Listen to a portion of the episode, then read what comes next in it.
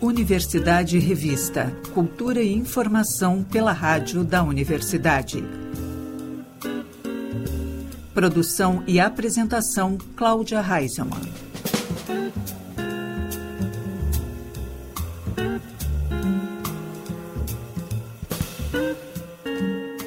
Boa tarde, ouvintes. Estamos começando o Universidade Revista, cultura e informação pelos 1080 da Rádio da Universidade.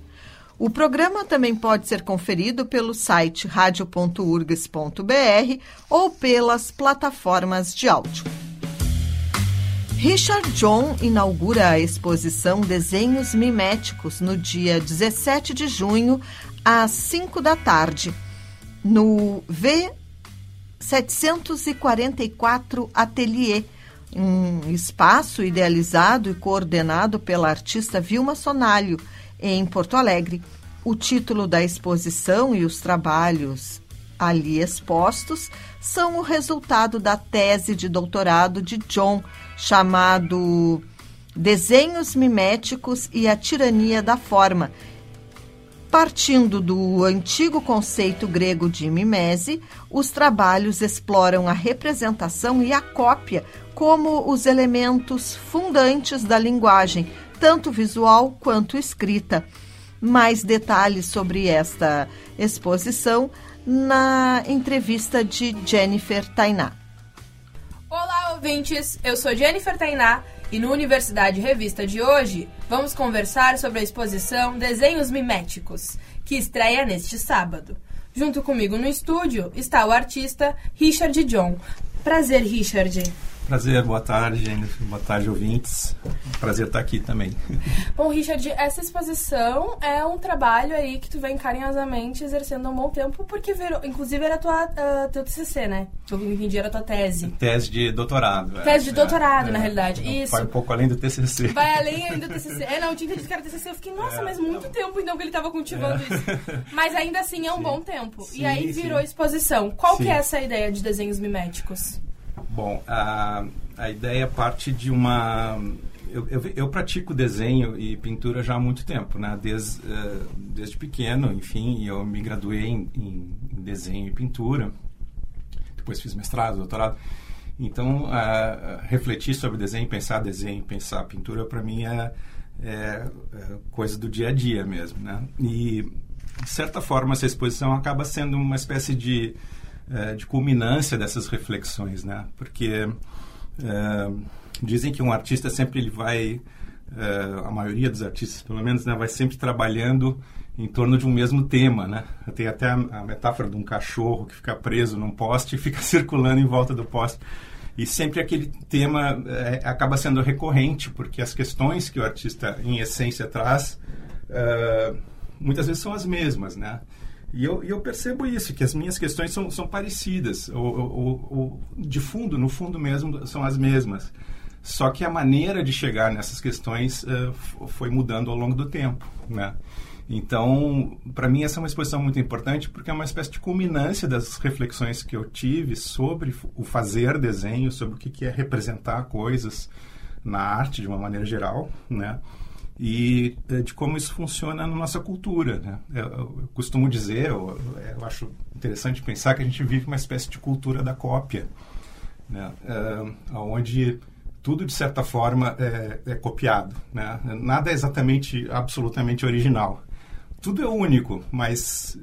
Alguém já é, pensou antes. Alguém já pensou antes, ou essas coisas vão sendo transformadas, enfim. Né? E, e, essa, e essa cultura, é, é, é isso faz parte uh, da nossa Constituição, a gente aprende através disso, né? mas ao mesmo tempo uh, uh, isso gera, vamos dizer assim, uma espécie de naturalização de coisas que às vezes nem são nossas. Né? Então, o questionamento um pouco da exposição tem a ver com isso, né? tem a ver com de como a gente usa a linguagem e no cotidiano, né, de, de, na educação, por exemplo, eh, como é que a gente, como é que é o nosso processo de alfabetização, alfabetização visual também, e e como que esses elementos de, de, eh, que a gente vai absorvendo ao longo do tempo, a gente acaba eh, naturalizando isso né? e acaba uh, reproduzindo uh, formas de pensar, né? de agir, né? formas de viver, né? Uh, coisas que a gente às vezes não questiona. Né? A gente não questiona por que, que a gente se veste de uma tal forma ou se a gente pensa de uma tal forma. Parece que tudo sempre foi assim, sempre vai ser. Né? Mas uh, a arte é, existe também para nos fazer pensar sobre essas coisas, né? Pois é, como é que um desenho dá conta de abordar tudo isso, né? É, isso é uma excelente pergunta, excelente pergunta. É, então, o desenho, é a gente pode entrar numa, numa, coisa mais conceitual ou não, né? Mas o desenho, basicamente, ele é uma forma de pensar, né? Ele, ele é um esquema de pensamento, né? Mais do que uma representação, ah, vou desenhar um vaso, uma flor, alguma coisa assim. Não, ele é algo que me ajuda a pensar. Tem até aquela expressão lá, tu quer que eu, quer que eu desenhe para ti, né? Para a gente poder tentar entender melhor, né? E então, esse esquema que a gente faz, esse rabisco, é, é, esse grafar no papel, ele ajuda a gente a entender as coisas, né? E eu posso direcionar esse entendimento para onde eu quiser. Né? Ele pode ser sobre qualquer coisa, ou até sobre coisa nenhuma, sobre uma abstração. Né? Mas uh, no meu trabalho especificamente, o, esse pensar através do desenho, eu dividi a exposição e, e o pensamento da tese também, o, a, o, tema da tese, basicamente em duas, em duas partes. Né? Uma parte que tem a ver com imagens, que, é, que eu chamo de desenhos figurados, e uma outra parte que são uh, o que eu chamo de desenhos escritos, que é, eu uso a, a escrita mesmo como desenho. Né? Então, às vezes, geralmente a gente pensa desenho como uma figura. Mas eu posso também pensar o desenho uh, a partir de, escrever. Né? Tem artistas que trabalham com escrita. Né? Então, as duas formas, tanto o desenho figurado quanto o desenho escrito, eles são formas de representação, são, são de, de figuração, digamos assim. Uh, e, e, aquilo que eu te disse, às vezes a gente naturaliza isso, a gente, às vezes a gente nem pensa que uh, a escrita, por exemplo, é uma forma de representação. E como uma representação, ela pode ser falha, ela pode ser dúbia. A gente escreve uma coisa, as pessoas entendem outra, né? Ou a gente desenha uma coisa, as pessoas entendem outra. Então, essa falha é o que eu tento explorar ness, nesses trabalhos, né? Então, a gente tem a linguagem como uma coisa... Assim, eu estou falando aqui para ti, eu, eu, eu tenho mais ou menos a certeza que tu está me entendendo. Mas entre eu... Mas tem um vago ali. É, entre nós tem alguma coisa, né? O emissor e receptor tem... Então, sempre tem, de alguma forma, um boi na linha. Né? A, a linguagem em si, ela, ela, ela, é, ela é precária, vamos dizer assim. Né? Eu, eu vou de boa fé que tu vai me entender, eu espero que tu me escute, né? mas entre, entre a minha emissão aqui e a recepção, alguma coisa pode acontecer no meio. E é isso que eu tento explorar nesses trabalhos, é isso que, que eu, na minha tese, na minha, na minha ideia, assim, eu tento explorar também uh, que eu vejo que existe na arte, que é uma coisa que a arte explora. Né? Às vezes, a falha, o erro, são coisas mais interessantes para a arte do que os acertos. Né? Então, basicamente, o que eu tento explorar é isso.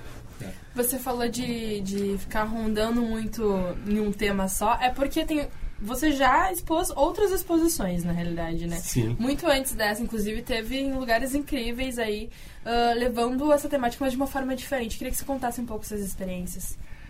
Nossa, tem, tem é, é muita coisa, né? São, são alguns anos de, de, de, produção, acho que já deve ser uns quase 30. Uau! Pouquinho, é. né? É, pouquinho, pouquinho. Mas eu destacaria é, uma produção anterior que eu fiz, é, chamada... Foi a minha primeira exposição Cosmogonia e logo em seguida teve uma série chamada Morphing Jesus. Uh, onde eu faço, uh, eu, eu, eu, trabalho sem imagem de Jesus, né? Uhum. através de uma série de procedimentos, né, pictóricos e, e do desenho, onde eu faço a representação de Jesus. E Jesus, para mim, é, uma, é, é, muito interessante porque, é, por incrível que pareça, cai perfeitamente nesse, nesse território que a gente está falando. Que nem tu né? falou, vai rondando. Vai rondando, é, tem, tem, tudo a ver. Para mim, tem tudo a ver. Uh, Jesus, uh, ele é a imagem de Jesus, é essencial na cultura ocidental, né? A gente, de certa forma, a gente vive uma cultura de imagens porque foi permitido representar Jesus, né? Isso foi um, um concílio, enfim, que que decidiram, já que Jesus era um Deus encarnado, ele poderia, poderia ter um retrato dele. Né? Por exemplo, no judaísmo, uh, no islã, isso não é possível, tu não pode representar Deus. Né? Então, aqui no Ocidente, de certa forma, uh, a gente deve a isso toda a ideia de a gente trabalhar com imagens. Né? Então, eu usei a imagem de Jesus, eu, eu, pensei a imagem de Jesus como uma espécie de essência da questão da representação. Então, uh, e por que, que é a essência da representação? Porque uh, Jesus é, é um ideal. Né? ele, ele é, a gente pode pensar, cada pessoa pensa uma coisa, tem um Jesus pessoal, vamos Mas dizer assim. Mas todo mundo que pensa imagina e cria uma imagem, né? Tem uma imagem. E tem uma né? imagem ali, uma é. representação Exa do que poderia exato. ser. A gente não tem uma foto de Jesus, né? Tem Santo Sudário, que tem uma certa polêmica, a gente não sabe o que, que é exatamente aquilo, se foi uma coisa, parece que foi uma coisa que veio da Idade Média, enfim. Mas... Uh, é, a, a, representação de Jesus ela é sempre de certa forma idealizada, né? A gente tem aquela coisa loiro, olhos azuis, né?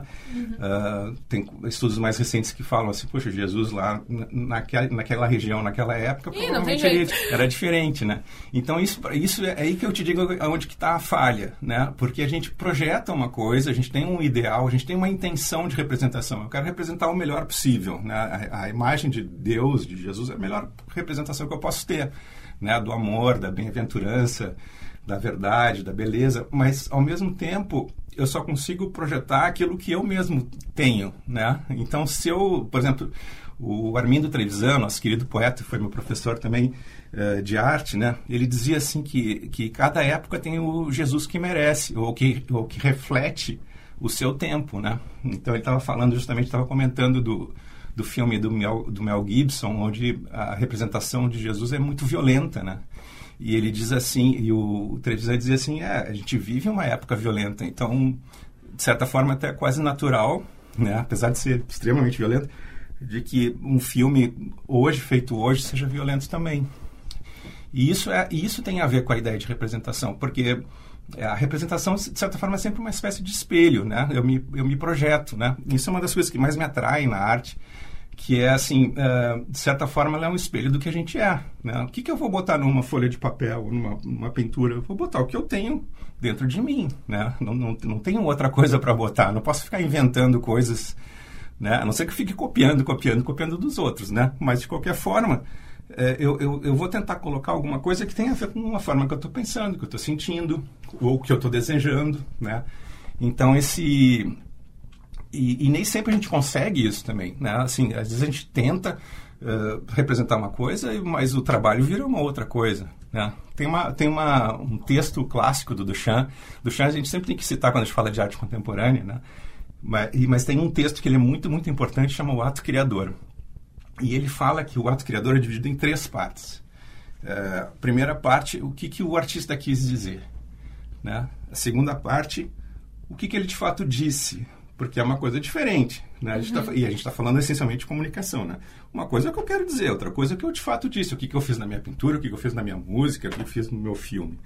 E uma terceira coisa, uma outra instância e um outro intervalo é o que, que as pessoas vão interpretar daquilo que eu fiz. E a gente tem a tendência a achar que aquilo que eu quis dizer, por exemplo, o artista, né? O que eu quis dizer foi o que as pessoas entenderam. E não é verdade, porque primeiro tem um intervalo até a obra e depois tem um intervalo da obra até as pessoas, porque as pessoas vão interpretar a obra, né? E vão interpretar conforme as suas próprias experiências, suas próprias vivências, né? Então, a gente, tu vê aí que tem uma série de intervalos, de, de, de, de brechas Tu né? já tá quase aí nesse, nesse último intervalo, nesse último estágio, né? Da obra chegar até as pessoas. Exato, é na exposição. É. Qual que é a sensação de mais uma exposição aí?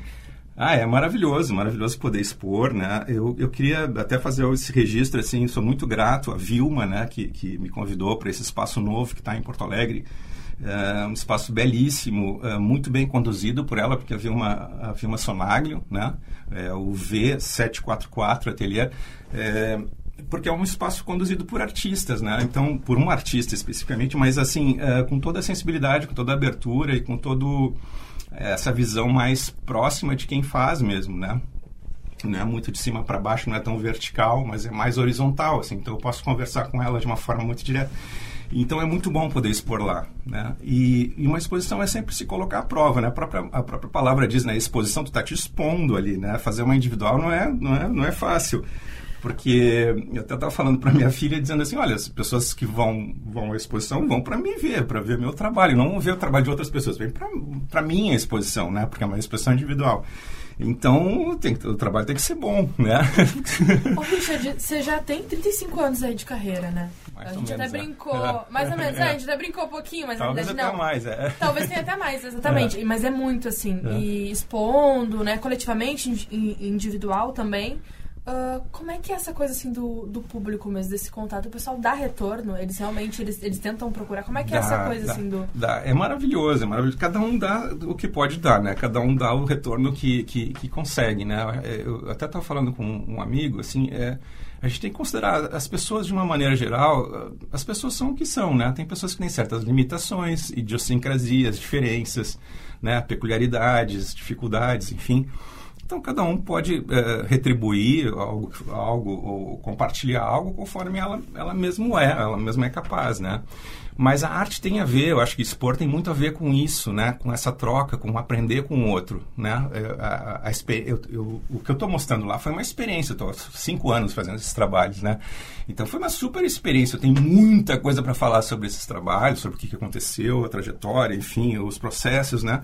E, e então eu posso trocar com as pessoas, eu posso mostrar em parte pelos próprios trabalhos, eu posso mostrar conversando, né? Vai ter um encontro com o artista mais adiante. O artista caso sou eu, né? É, geralmente, é que eu organizava a exposição, eu sempre falava do- dos outros, mas dessa vez é, é comigo, né? Agora é tu É, mesmo. sou eu mesmo que vou falar, né? Então essa troca é essencial, é essencial porque é, é para isso que a gente faz, né? Para a gente poder de alguma forma exteriorizar as coisas que a gente pensa. É, é, é quase como eu, eu costumava, eu dava aula, né? Eu costumava dizer isso assim que, que o artista de certa forma é quase como se ele botasse em cima da mesa todos os seus intestinos, tudo que tem dentro do, do- de si mesmo e, e dissesse assim, bom, agora vamos examinar isso, vamos ver isso, né? O que, que a gente faz com isso? Como é que a gente pode pensar isso, discutir isso? Claro que a imagem não é muito bonita, mas a, mas a ideia é um pouco essa, sabe? Da gente, da gente se expor, assim, de uma forma brutal, quase. Quando a sabe? gente fala que É. a arte é se expressar, a gente não tá brincando. Não, não, não. É, isso é muito real, porque não tem outra coisa, entendeu? Não, não tem outra possibilidade. Claro, pode ser um fake, um cara que imita muito bem, né? É um, é um outro tipo de arte, vamos dizer assim, né?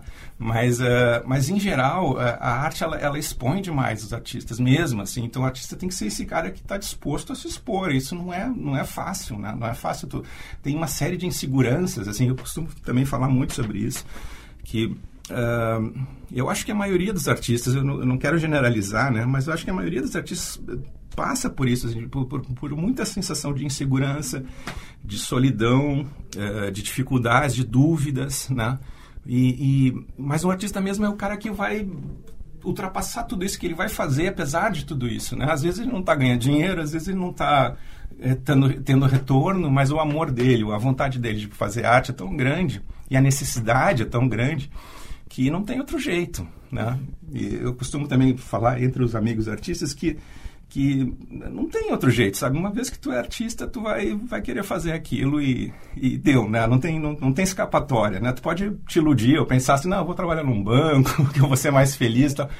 Pode ser, de repente, por, por uma questão material e tal, mas ele, a pessoa que conhece o mundo da arte sabe que, que a arte tem, tem uma possibilidade de realização através da arte que ela é insubstituível. E, é um, e eu acredito que é uma das coisas mais sublimes que um ser humano pode fazer. Né? Sem querer puxar a sardinha pro meu lado, né? mas é partindo da minha Mas experiência. quando que te caiu esse. Deu aquele estalo assim? Sou artista. Boa, ontem. Pô, depois de 35. É, é que eu acho que vai caindo aos pouquinhos, né? A gente vai sentindo aos pouquinhos. A, gente- a gente tem af- afinidades, né? Por exemplo, eu, eu tentei fazer ah, filosofia, tentei fazer administração, que meus pais tinham um, um comércio, eu achava que eu tinha que seguir, porque era o filho mais velho, então eu seguia os negócios da família e tal. Mas eu, eu vi que não, não tinha jeito, que arte, ah, era fazendo arte que eu me sentia mais à vontade, entende? Ah, eu gosto, adoro filosofia, mas eu achava que estava muito, uma coisa muito presa, eu tinha, que, eu tinha que ler muito, não tinha tanto, parecia que tinha uma coisa mais urgente, né? E a arte tem essa coisa pragmática de fazer coisas, né? De agir, de, de através da ação, tu, tu realizar e descobrir coisas, mais a partir da tua própria experiência, menos a partir de ah, uma experiência emprestada através dos livros ou de um conhecimento teórico, que eu respeito completamente, tanto que fiz doutorado e tal. Mas, uh, mas eu acho que a experiência em si, ela é insubstituível, né?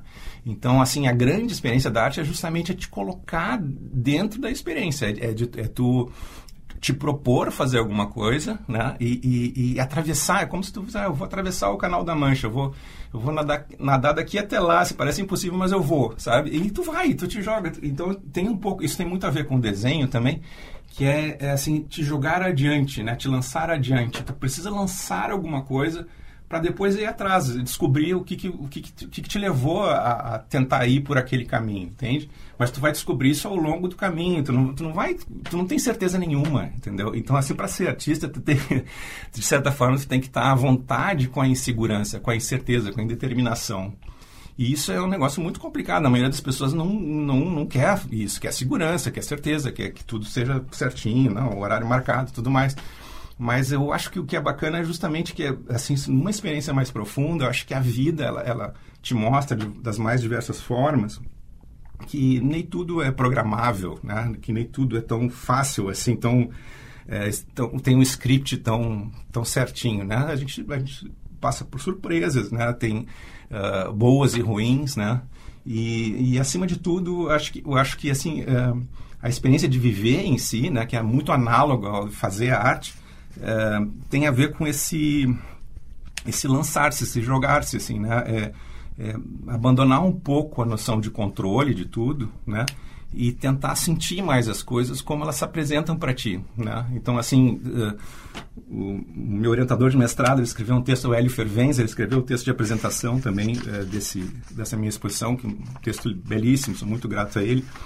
E ele escreveu um, um outro texto, uh, apresentando o trabalho da Carmela Gross, que é uma artista brasileira bastante importante, e ele fala nesse nesse texto ele diz assim, resumindo muito assim, né? Ele diz que uh, que uh, tem um momento em que o artista já não faz mais o seu trabalho. Ele, o que ele faz é ouvir o trabalho e, e responder aos pedidos que o trabalho faz. Né? Então, outras pessoas falam, escrevem sobre esse mesmo fenômeno, dizem assim, é quase que nem um, um, pai ouvindo um filho, né? Assim, o, o pai não pode ficar impondo tudo ao filho, às vezes ele tem que parar e ouvir, sabe, o que que meu filho quer, o que que ele precisa de fato, né? Não o que eu gostaria dele, mas o que ele precisa de mim, né? Então o artista entra nessa viagem que quase parece uma coisa meio esquizofrênica, tal. Tô ouvindo, que, tô ouvindo o que, que o trabalho está falando, né? Mas o trabalho ele é vivo, ele fala porque tu, tu, tu, tu, joga uma carga de energia, de vitalidade, de experiência no trabalho e chega uma hora que ele mesmo começa a, a te falar e te responder coisas e te propor experiências, entende? Então essa é a experiência que é mais fascinante, na verdade que é quando essa interação com o trabalho, que pode parecer estranha, né, porque a princípio seria uma coisa inanimada, só um objeto, enfim, mas é um processo de, de, de dar e receber, de jogar energia e, e, ter a sensibilidade de receber essa energia de volta, de, de diversas formas, né? Talvez é, fragmentada, talvez passando por um prisma, talvez num outro nível, mas essa energia de alguma forma ela volta, né? E ela volta também, por exemplo, no momento da exposição, que é tão bonito, né? Quando as pessoas vão lá e ficam felizes né, de ver o teu trabalho. Né? Então é tão bonito, assim, essa experiência que eu estou passando agora é, é, é fantástica, assim, né?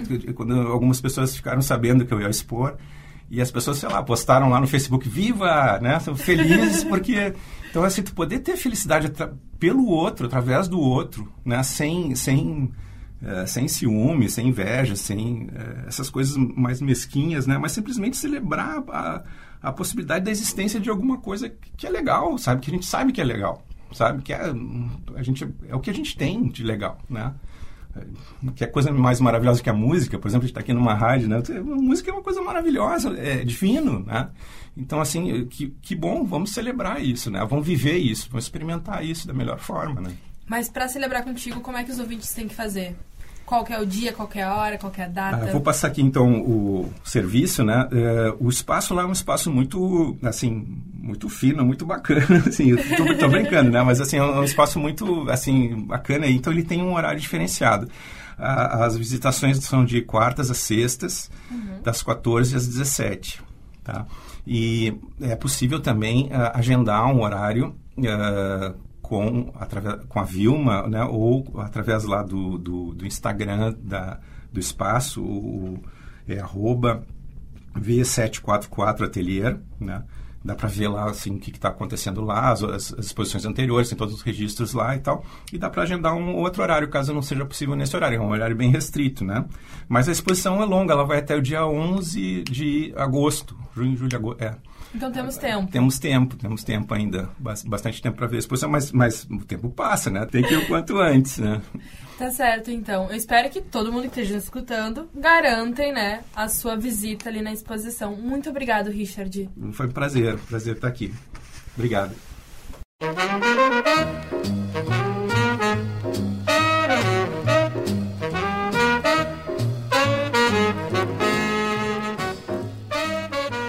Espaço Happy Hour de hoje, destacamos o som de Benjamin Herman.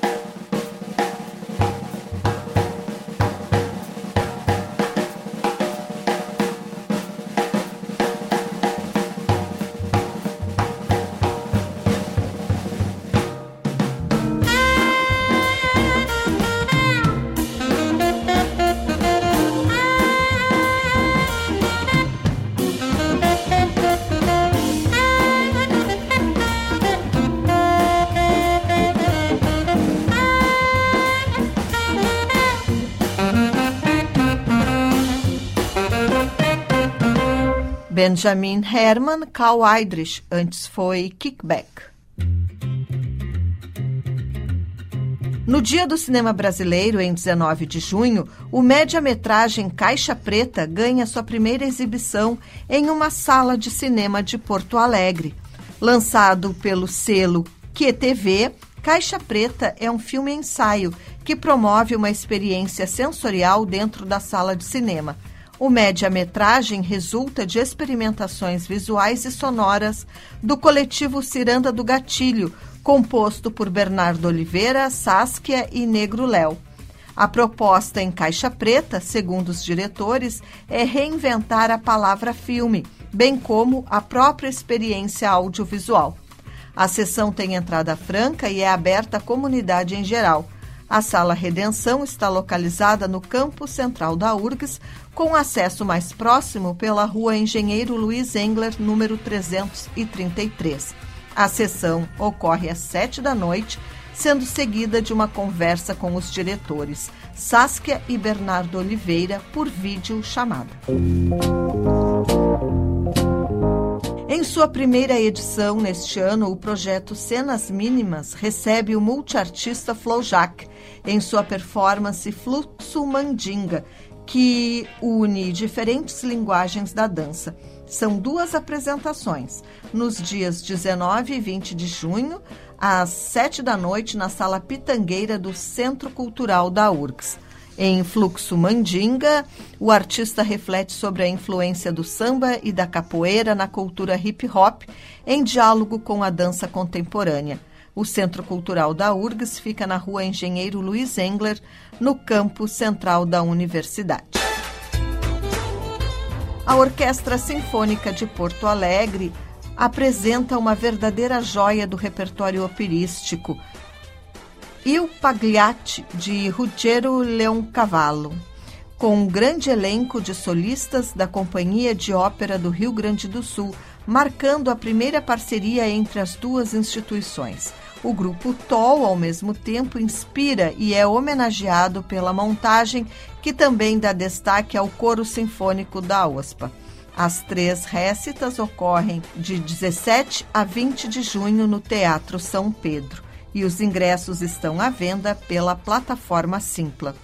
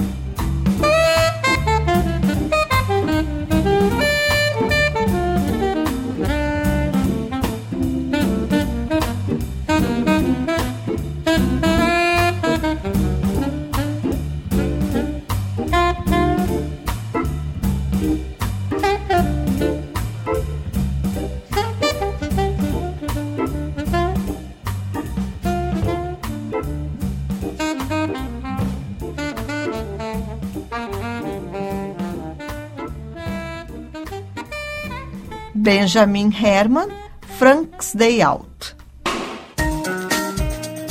Na próxima sexta-feira, às nove da noite, Ali Ravanello Blues Combo retorna ao espaço 373 para apresentar músicas do novo álbum Size the Day. O trabalho traz dez temas inspirados nas reflexões da jornada musical de quase 20 anos da banda, formada por Ali na harmônica e vocais, Clark Carvalho na bateria, Nicolas Polidoro na guitarra e Sérgio Selbar no contrabaixo. As letras foram inspiradas na sabedoria popular, nos conselhos e crenças e na filosofia que os mantiveram esperançosos pela volta da normalidade após a pandemia. Além disso, a referência aos gêneros rock e jazz e soul representam a necessidade de adaptação e mutação que este período impôs. E no sábado, no mesmo horário, o espaço recebe Gelson Oliveira com o show Canções do Balaio, que traça um link com o tabuleiro das baianas, com seus vatapás, carurus e canjerês, trazendo canções extraídas do seu balaio. Os ingressos também podem ser adquiridos pela plataforma Simpla. O cantor e compositor Beto Herman se apresenta no Café Fonfon na próxima sexta-feira, às 8 da noite, com o show Relógios de Dali, que marca sua volta aos palcos. Com 40 anos de música, o cantor traz as suas canções e poemas que foram feitos no transcorrer deste período. Relógios de Dali é um título que retrata os tempos que vivemos que tem interferido nas nossas essências individuais e coletivas.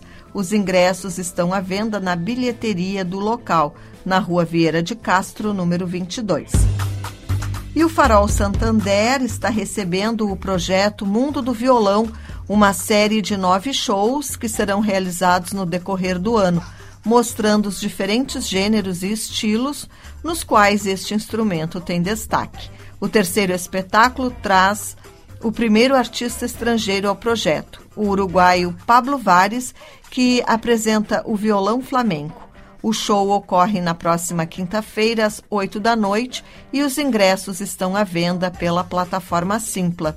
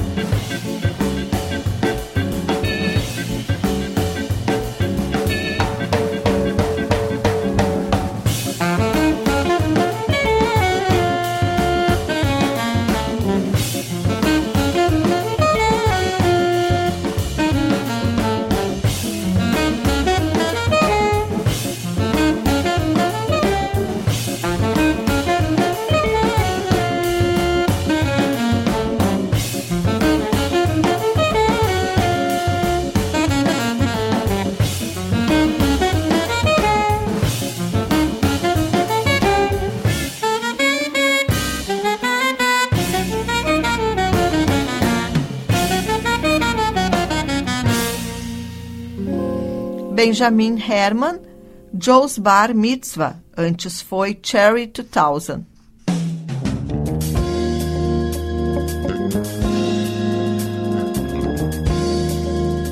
O Universidade Revista de hoje vai ficando por aqui. O programa teve produção e apresentação de Cláudia Heinzelmann. Na técnica, Jefferson Gomes e Vladimir Fontoura. Seguimos até a Voz do Brasil com Benjamin Herman. Estamos ouvindo Get In.